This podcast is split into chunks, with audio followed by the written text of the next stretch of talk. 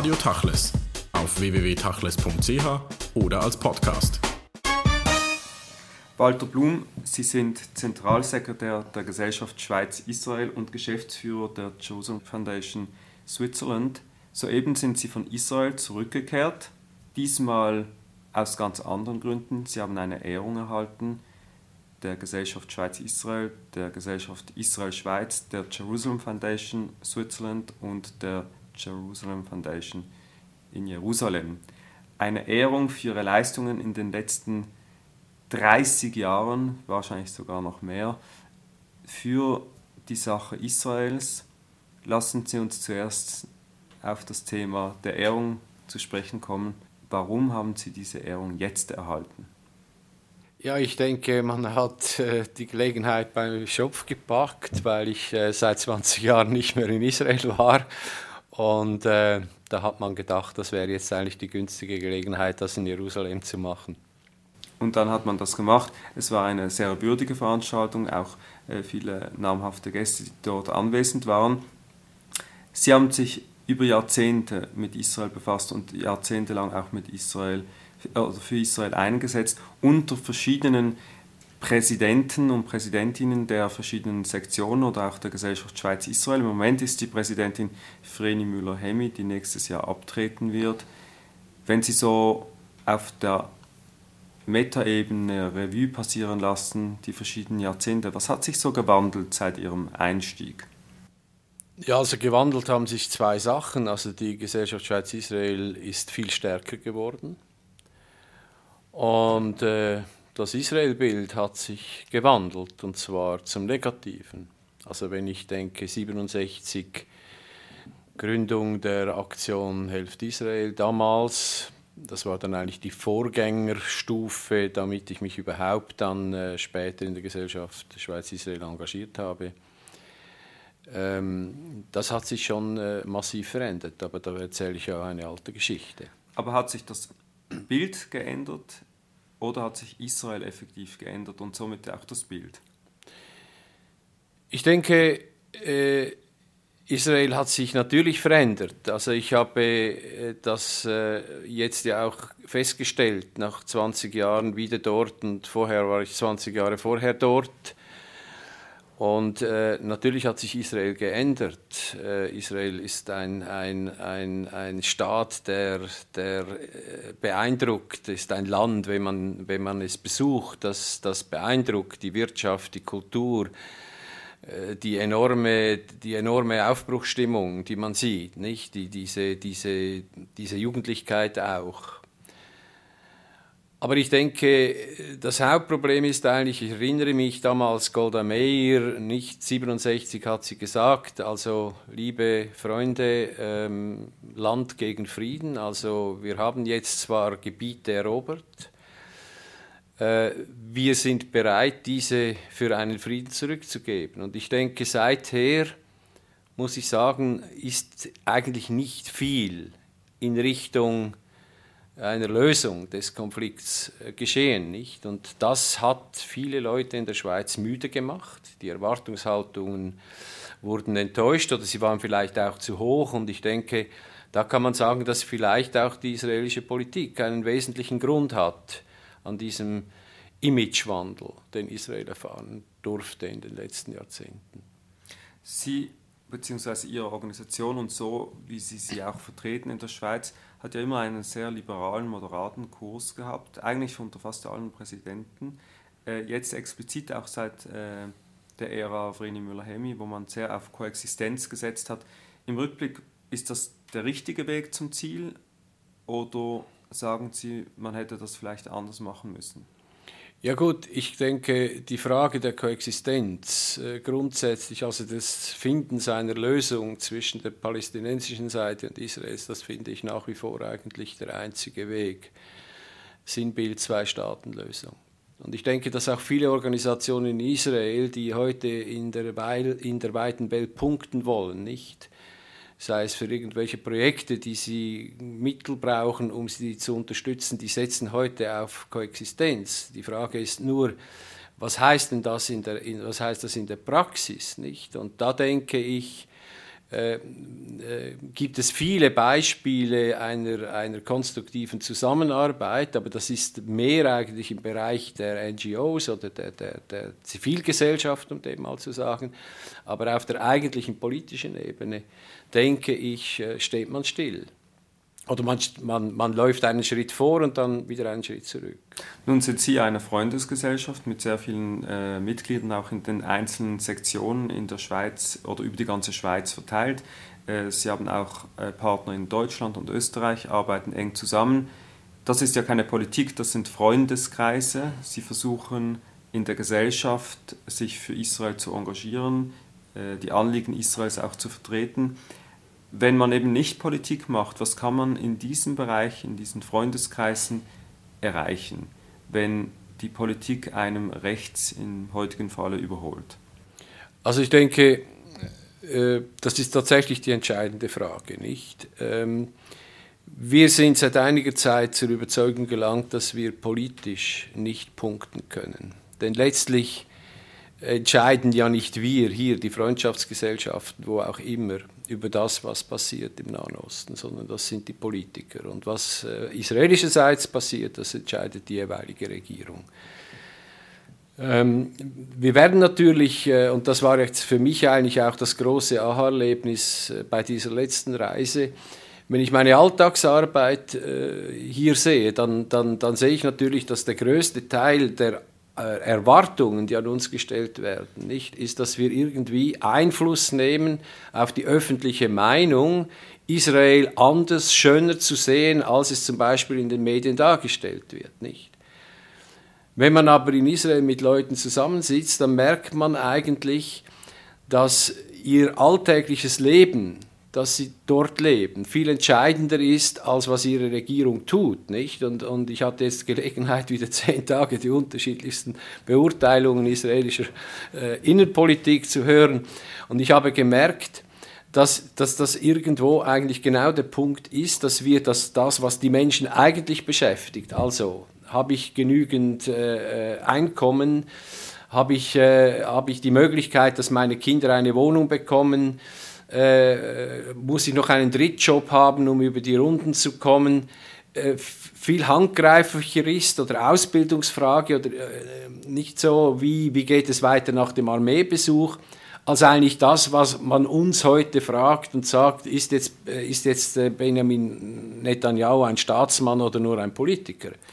Das heißt aber, ähm, dass man die Arbeit der Gesellschaft Israel auch als eine verstehen muss, die sich direkt an die Menschen in Israel zu wenden versucht. Ihre Präsidentin Vreni Müller-Hemi hat an der letzten Sektionskonferenz betont, dass die Gesellschaft Schweiz Israel nicht die Regierung vertritt, sondern äh, einen, ein Freundeskreis ist äh, der Menschen in Israel. Was heißt das programmatisch? Also programmatisch heißt, dass, dass wir zum Beispiel eben solche Reisen organisieren, dass wir Leute hinbringen dass wir jetzt ja mit unserer äh, Schriftenreihe, die, die jetzt das zweite Heft, das erste war äh, Wissenschaft und Technologie, das zweite, das jetzt gerade erschienen ist, ist Kultur, das nächste wird Wirtschaft sein. Wir werden eines machen über Produkte in Israel, über Landschaft und so weiter. Also ich glaube, die Vielgestaltigkeit des alltäglichen israelischen Lebens weg von der Politik, nicht? Das ist eigentlich das, was wir vermitteln wollen und auch in den Veranstaltungen vermitteln wollen. Natürlich ist ein großes Interesse, wenn ein israelischer Referent kommt, ein ehemaliger General oder Chaver Knesset, dass man natürlich kommt und sich zum hundertsten Mal die Welt erklären lässt. Das ist alles interessant. Aber ich denke, genau dieses alltägliche auf das setzen wir jetzt. Und ich muss sagen, und das ist das Entscheidende eigentlich, und das hat mich auch gefreut jetzt bei diesem Besuch, in der erstmaligen Begegnung mit 50 Freunden, die da in der neuen Gesellschaft Israel-Schweiz tätig sind, die mit dieser Idee Israel Zwischenzeilen sich bewusst ein, ich sage jetzt mal, ein Newsletter geschaffen haben, der völlig apolitisch ist, der genau das macht, das alltägliche in die Schweiz transportiert oder? und den Menschen damit auch zeigt, hallo, es gibt nicht nur Panzer, es gibt nicht nur äh, Mauer, Stacheldraht und, und Anschläge und, und äh, irgendwelche Passkontrollen oder Transferkontrollen äh, von den Gebieten nach Israel und umgekehrt. Es gibt ja, und Sie haben das erwähnt, diese Diskussion um die öffentliche Meinung äh, gegenüber Israel. Das ist ja eine Art Fetisch auch geworden in den letzten Jahren. Alles fokussiert sich sehr obsessiv darauf. Äh, links und rechts gibt es äh, neue Organisationen äh, weltweit, die im Sinne dieser Hasbara, dieser Aufklärungsarbeit eigentlich diese öffentliche Meinung verändern wollen. All dies ist ja viel Schaumschlägerei, auch in Bezug auf den Kern der Themen, die in den öffentlichen Plattformen behandelt werden. Und diesen Kern, der Konflikt im speziellen Fall, den innenpolitischen, aber auch den außenpolitischen, äh, auf den können Sie nicht groß einwirken. Ich möchte es mal so sagen, alle diese vielen Organisationen, die Sie jetzt erwähnt haben, ich bekomme die ja täglich äh, via Internet, äh, deren Äußerungen, deren, deren Rundbriefe und so weiter. Ich habe mich manchmal gefragt, was ist eigentlich der Wirkungsgrad dieser Organisationen? Sie gleichen sich, sie verbreiten teilweise die gleichen Messages. Während schwierigen Zeiten bekommt man 50 Mal am Tag das, das, gleiche, das gleiche Message. Ich sagte Ihnen, das sind die Laptop-Krieger, die sitzen da irgendwo und schauen den ganzen Tag, was läuft jetzt und, und, und teilen dann das ihren Leuten mit. Und damit sind wir eigentlich beim Problem. Ich bezeichne es vielfach als Inzucht. Ich will niemandem zu nahe treten. Aber es ist wie in der katholischen Kirche, ich bin ja katholisch, nicht? Das ist wie wenn ein Kardinal den anderen 150 Kardinälen jeden Tag mitteilt, ich bin katholisch. Wirkungsgrad null. Also die Frage der Durchdringung, wie kommen wir nach außen, ist schwierig? Äh, ist eigentlich die Frage. Und das ist, das ist schwierig. Und wir müssen ganz bescheiden feststellen, die Gesellschaft Schweiz-Israel ist nicht zuletzt dank der Ära Vreni Müller-Hemmi heute eine Adresse, die dann von den Medien angefragt wird, wenn sie eine Stellungnahme will zu einem bestimmten Konflikt. Punkt. Also sei das jetzt eine Entscheidung der Regierung, seid ihr damit einverstanden oder nicht, oder wenn es um ein innenpolitisches Thema geht, seid ihr mit einer Stellungnahme des EDA oder seid ihr äh, der Meinung, jetzt dies und das zur Frage der Anerkennung von Palästina durchs EDA und so weiter. Also wir sind so gesehen eine Referenzadresse und kommen dann eigentlich immer zum Wort, wenn es thematisch äh, richtig ist und wenn es, wenn es äh, aktuell ist. Sie, haben jetzt wieder die Medien angesprochen, aber eine, ein Tätigkeitsfeld der ähm, GSI das eigentlich ja wahrscheinlich viel nachhaltiger und wichtiger ist, ist auch die Vernetzung mit äh, Politikern, die Gespräche mit Parlamentariern, die Hintergrundarbeit, also diese Arbeit, die eben nicht in den Medien stattfindet, sondern ähm, direkt im Gespräch mit äh, Politikerinnen und Politikern. Jetzt ist es aber so, dass langsam auch andere Organisationen diese Arbeit begonnen haben. Das ist ja alles ein wenig wirkt ein wenig chaotisch, unprofessionell und der eine gräbt da im Garten des anderen. Wie kann denn eine GESI, die es ja äh, über 50 Jahre bereits gibt, ihren Stand halten und auch ihre Arbeit so weiterführen, wie sie das äh, möchte? Also gut, ich denke, dass auch bezogen jetzt auf Politlobbying, um dem mal so zu sagen, äh, die GSI die Referenzadresse ist. Äh, das ist wiederum natürlich auch auf äh, die langjährige Tradition zurückzuführen, aber verstärkt seit Vreni Müller-Hemmi Präsidentin ist, dass es uns immer wieder gelungen ist, natürlich Politikerinnen oder Politiker zu gewinnen, die an die Spitze der GSI stehen. Und zwar nicht nur jetzt auf zentraler Ebene, sondern auch auf lokaler Ebene. Und wir haben tatsächlich einen Kreis von uns nahestehenden Politikern, äh, also Mitgliedern der Bundesversammlung aus allen Fraktionen, mit denen wir einen regelmäßigen Kontakt pflegen, die von uns auch regelmäßig bedient werden mit wichtigen Informationen. Und dann, wie Sie sagen, sind natürlich diese zweimal mindestens im Jahr äh, stattfindenden ordentlichen Besprechungen mit äh, Außenministerin äh, und dort sind wir vernetzt. Da gehen wir mit der Plattform der liberalen Juden und mit dem SIG gemeinsam hin. Dann gibt es noch eine kleine weitere Besonderheit, das ist ein Grüppli, nennt sich das. Das ist eine kleine Organisation, die trifft sich jede Session. Da sind wiederum Vertreter der, der jüdischen Organisation, also der Spitzenorganisationen GSI dabei und äh, einige wenige Parlamentarier aus den Fraktionen, die dann einen regelmäßigen äh, Dialog pflegen. Da geht es aber nicht jetzt nur um das Thema Israel-Nahosten, sondern da geht es auch um Frage Judenheit Schweiz, Antisemitismus, äh, Anliegen der Juden vis-à-vis -vis der Politik. Nicht?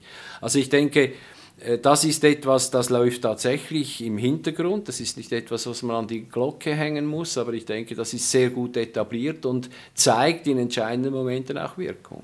Die GESI setzt sich ja zusammen aus äh, jüdischen und nicht-jüdischen Mitgliedern, auch in den Führungsfunktionen. In den letzten Jahren hat man den Eindruck, dass gerade die äh, christlichen oder gewisse christliche äh, Kreise äh, einen sehr äh, reaktionären Rechtsdrang haben und auch die GESI dorthin äh, zu führen versuchen. Wie gehen Sie mit diesen internen Debatten um und woher stammt dieser Druck von rechts, gerade von christlicher Seite? Also man muss etwas differenzieren. Ähm, die Gesellschaft Israel die hat aufgrund ihrer Satzungen eine klare apolitische und vor allem auch äh, religiös bezogene Neutralität. Es gibt tatsächlich in der Gesellschaft Schweiz-Israel einige Mitglieder, die evangelikalen Kreisen angehören, also evangelikalen Gemeinden angehören.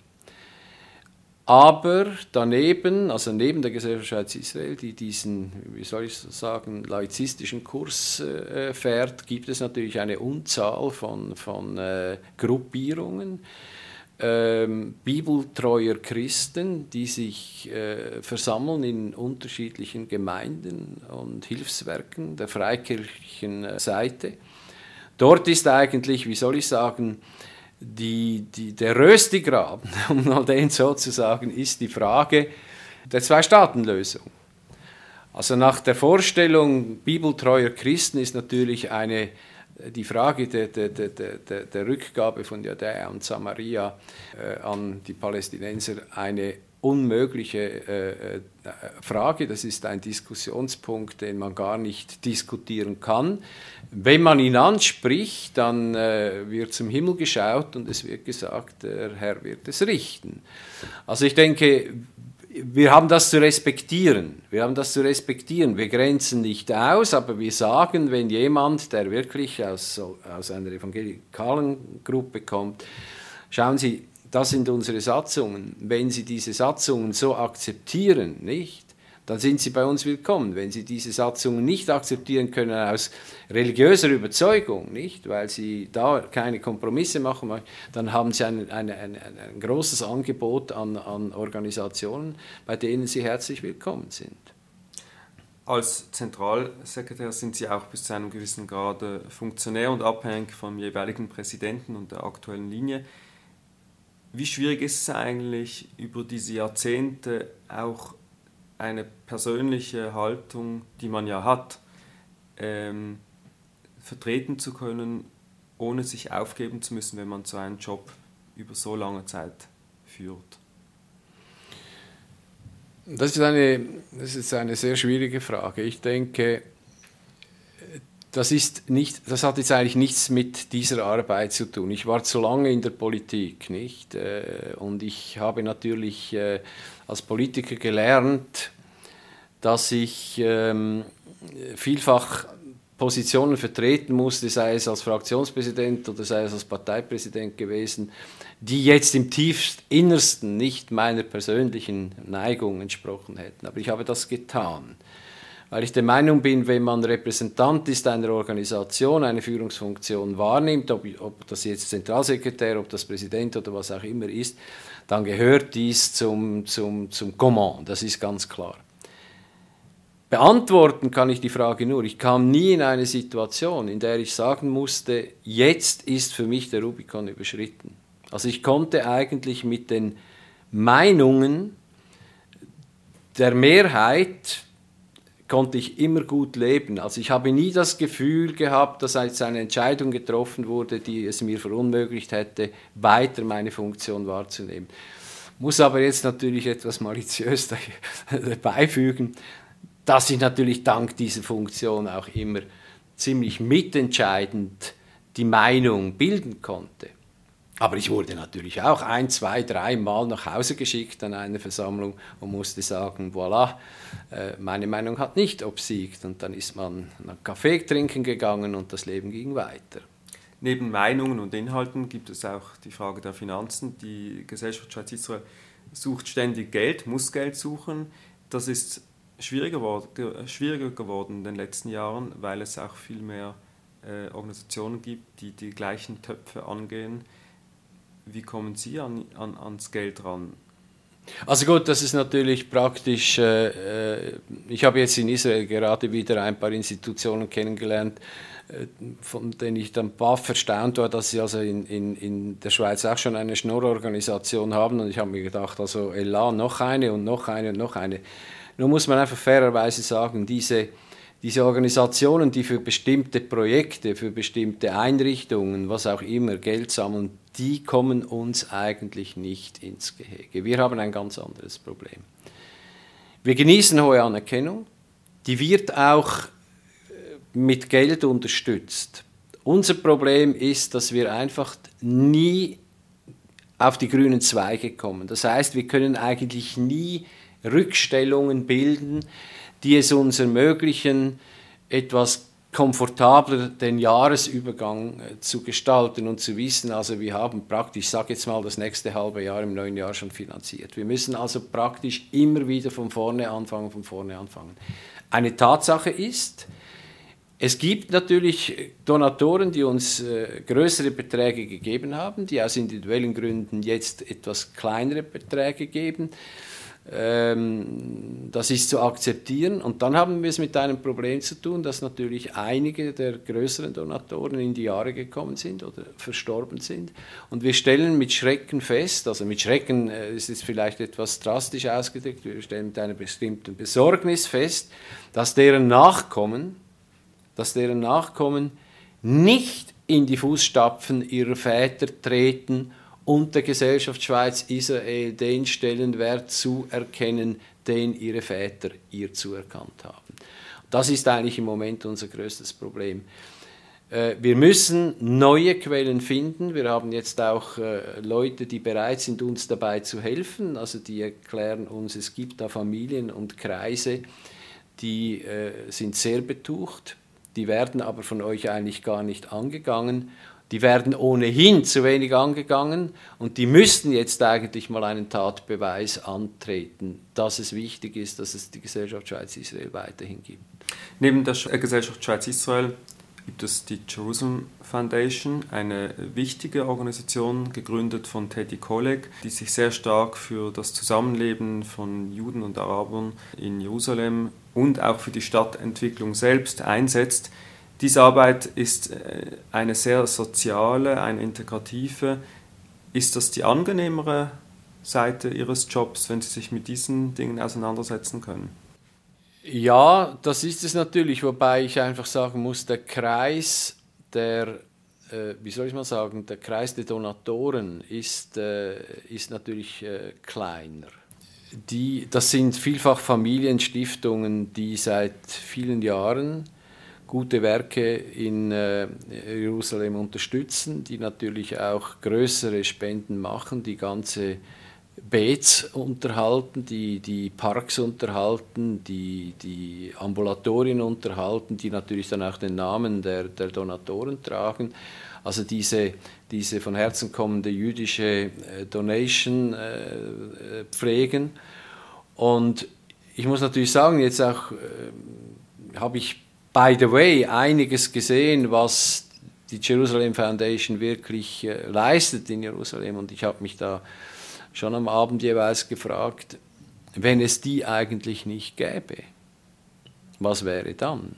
Also das ist, äh, das muss man also schon äh, ähm, äh, unterstreichen und hervorheben. Und ich bin deshalb auch glücklich, dass äh, eine Persönlichkeit wie Felix Gutzwiller an der Spitze dieser Schweizerischen äh, Unterstützungsstiftung steht. Äh, es ist eine Stiftung, deshalb ist der Kreis auch klein. Also wir haben nicht wie bei der GSI zweieinhalbtausend Mitglieder und Interessenten, sondern das ist einfach der Stiftungsrat. Das ist ein gutes Dutzend Persönlichkeiten, die sich da einsetzen und die die Projekte die ähm, in Jerusalem als unterstützungswürdig angeschaut werden, hier versucht in der Schweiz hm, zu, zu bekannt zu machen. Wie jetzt das jüngste Projekt Micha für gehörgeschädigte äh, Kleinkinder, arabische, äh, christliche, jüdische Kleinkinder, offensichtlich ein großes Thema. Da versuchen wir jetzt Quellen und Stiftungen aufzureißen. Ein Grundproblem ist einfach, und das ist auch bei der GSI so, äh, außerhalb der jüdischen äh, Landschaft äh, Spender zu finden, das ist nicht so einfach. Das ist nicht so einfach. Der Weg der Jerusalem Foundation ist ja weitgehend vorgegeben von Teddy Kollek, dem ehemaligen Bürgermeister, der inzwischen verstorben ist von Jerusalem. Wie schwierig ist es eigentlich, diesen Weg heute noch beschreiten zu können in einer Stadt, die ja durch und durch politisiert ist, große soziale Probleme hat, große äh, überhaupt Probleme hat, auch in Fragen der Städteentwicklung? Wie viele Schwierigkeiten haben Sie, diesen Weg zu beschreiten und umzusetzen?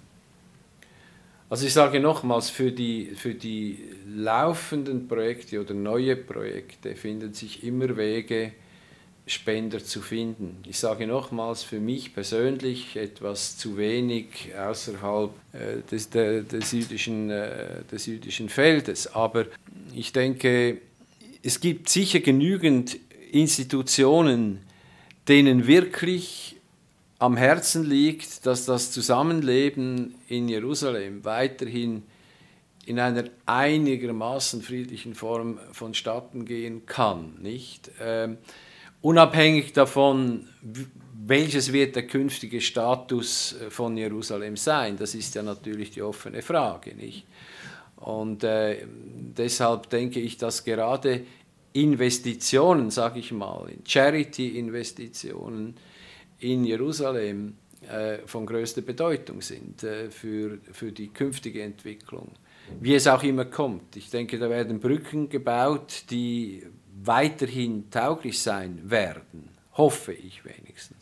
Sie selbst haben ja noch einen Beruf neben diesen Funktionen. Sie sind in der Werbe- und PR-Branche, in der Kommunikationsbranche tätig. Das muss ja regelrechte Erholung sein, wenn Sie an Ihren Mandaten arbeiten und sich ein wenig erholen können, auch von dieser politisch aufgeladenen Debatte jeden Tag.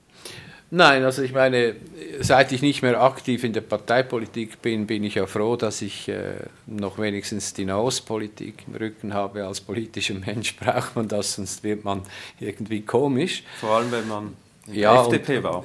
Ja, gut, äh, das ist tatsächlich eine, eine andere Geschichte, aber ich, ich, ich muss einfach sagen, man darf sich nicht, äh, man darf sich nicht täuschen. Also auch in der PR-Welt, in der ich tätig bin, die Zeiten, nicht, wo mir am Morgen einer anruft und sagt, lieber Herr Blum, wir haben nächstens in zwei Jahren ein 100-Jahre-Jubiläum, machen Sie mal etwas Schönes für uns. Die sind längstens vorbei. Heute werden sie gebraucht für Krisenmanagement, heute werden sie gebraucht für irgendwelche schwierigen Situationen zu erklären oder erklärbar zu machen oder Schulung zu machen, wie verhalte ich mich kommunikativ richtig äh, oder, oder wo würde ich Fehler machen. Also ich würde sagen, der Unterschied der jetzigen äh, Herausforderung in der Berufswelt unterscheidet sich in keiner Art und Weise mit der Mischpoche-Geschichte äh, äh, der GSI und äh, der Jerusalem Foundation. Nun wurden Sie geehrt in Israel für Ihre Leistungen. Sie sind seit mindestens 1974 dabei, haben viele Präsidentinnen und Präsidenten kommen und gehen sehen, äh, kennen die ganze jüdische Welt, äh, der Schweiz zumindest, äh, haben viele Debatten und Diskussionen ausgetragen. Sind Sie amtsmüde? Nein, ich bin in keiner Art und Weise amtsmüde. Also ich meine, ich weiß natürlich langsam äh, äh wird es dann komisch. Ähm, Jetzt ist mal die Situation anstehend, dass Vreni Müllerheim im Mai das Amt verlässt und dass natürlich der Wunsch vorhanden ist, dass äh, Kontinuität gesichert und hergestellt wird. Wir werden sehen, wer ihr Amt übernimmt. Dann muss ich auch sagen, dass es natürlich schon längstens nicht mehr einfach Walter Blum ist, sondern es ist in der Zwischenzeit mein Büro, das die Arbeit macht, mein Sohn, der praktisch mein Stellvertreter ist, ohne je gewählt geworden zu sein, meine Mitarbeiterin. Also wir arbeiten eigentlich eine äh, äh, gerüttelte Zeit äh, täglich für, für Israel Und man wird diese Frage äh, angehen müssen und ich denke, die wird sich in den nächsten Jahren stellen tatsächlich. Sie wurden unter anderem auch geehrt für Ihren Einsatz für Frieden in der Region. Glauben Sie, Sie werden diesen Frieden noch erleben, vielleicht sogar in Funktion als Zentralsekretär der GESI? Also in Funktion als Zentralsekretär der GSI werde ich das sicher nicht mehr erleben, aber da ich ja 120 werde, gehe ich davon aus, dass ich es noch mitbekomme. Wenn nicht lebend, so dann halt irgendwo. Vielen Dank für das Gespräch, Walter Blum.